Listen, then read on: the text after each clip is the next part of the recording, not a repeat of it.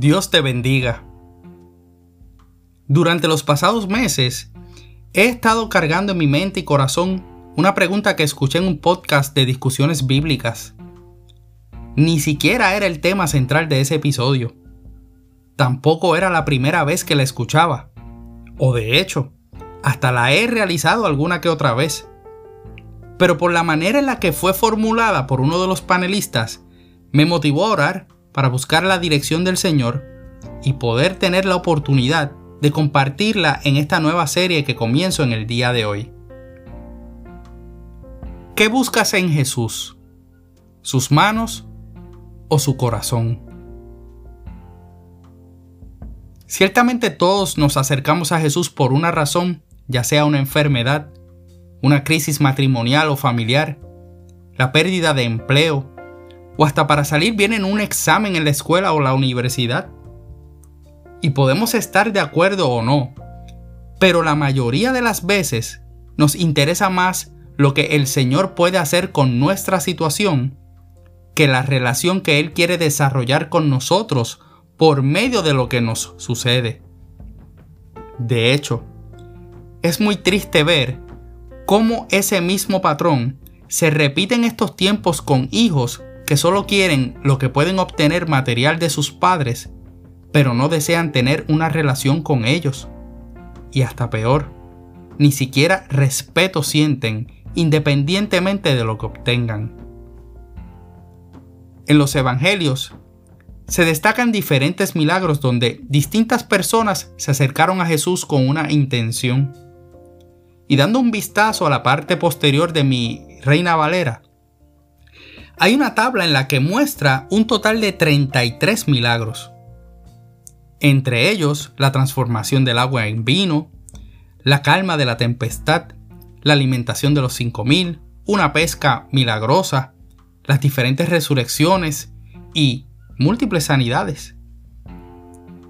En esta serie estaremos visitando estas reseñas históricas de gente que, como tú y yo, corrieron a los pies del Maestro en busca de resolver su situación. Personas que tuvieron una fe muy particular de que Jesús con sus manos podía terminar con lo que era su desdicha. Sin embargo, no fueron las manos del Mesías lo que transformó sus vidas para siempre. Fue en las diferentes maneras que abrió su corazón. La primera de estas experiencias que quiero compartir contigo se encuentra en tres de los cuatro evangelios. El único que no lo menciona es el Evangelio de Juan. Es una de las sanidades que más conmueve mi corazón cada vez que la leo. En esta ocasión, Jesús sana a un leproso. Te comparto el relato según el libro de Marcos en el capítulo 1 y los versículos 40 al 42 en la versión Reina Valera. Vino a él un leproso, rogándole, e hincada la rodilla le dijo, Si quieres, puedes limpiarme. Y Jesús, teniendo misericordia de él, extendió su mano y le tocó y le dijo, Quiero, sé limpio. Y así que él hubo hablado, al instante la lepra se fue de aquel y quedó limpio.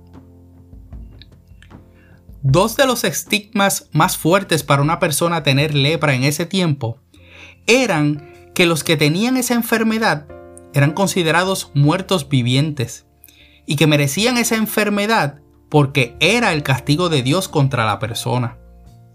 La costumbre judía decía que ni siquiera se saludaba a un leproso. Es interesante saber también que la distancia mínima que se podía estar, según comentarios bíblicos, era de seis pies. Ante tal vida de rechazos, sufrimiento físico, emocional y espiritual, este hombre decide ir en busca de la mano de Jesús.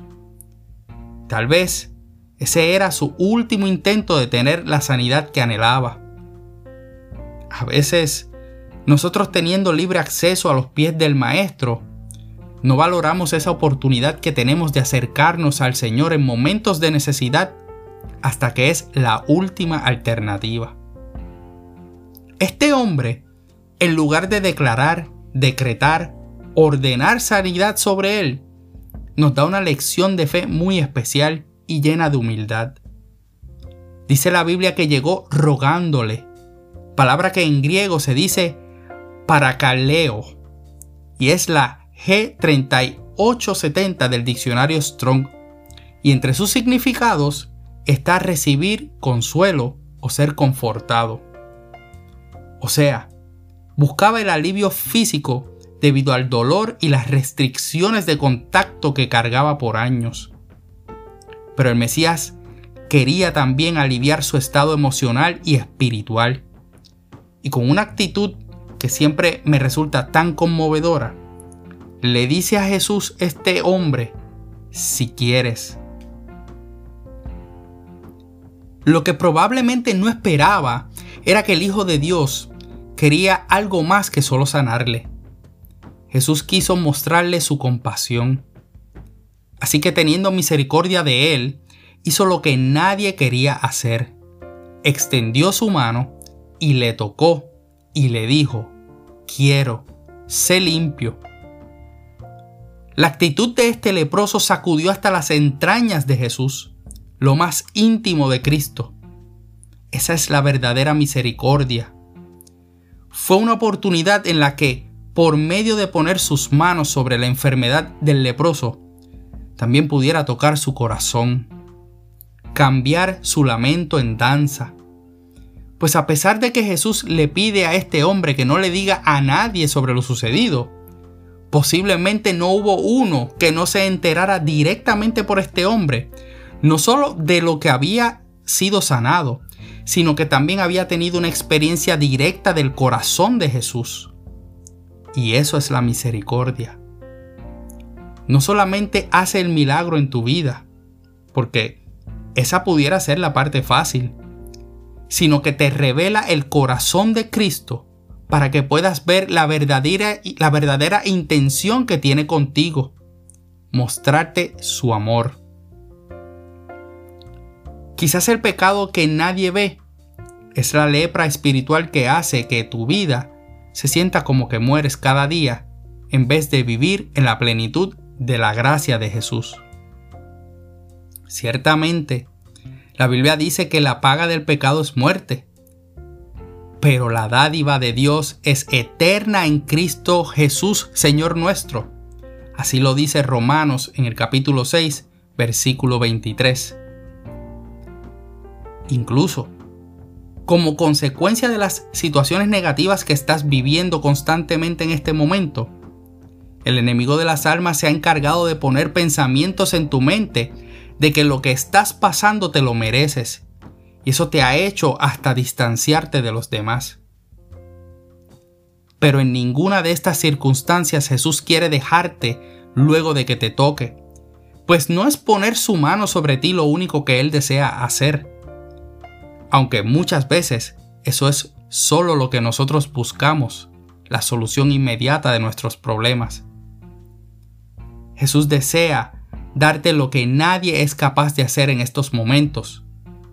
Él quiere que tengas entrada en su corazón, para que veas que ante lo que sea que estés pasando, Él desea tocarte, pero con ese amor entrañable que tiene por ti y que es capaz de transformar tu vida, no solo por sus manos, sino por su corazón. Y lo hace porque te ama. Alabado sea su nombre. Una manera en la que puede ser canal de bendición para otros por medio de este podcast es valorizando el contenido con 5 estrellas. ¿Cómo lo haces?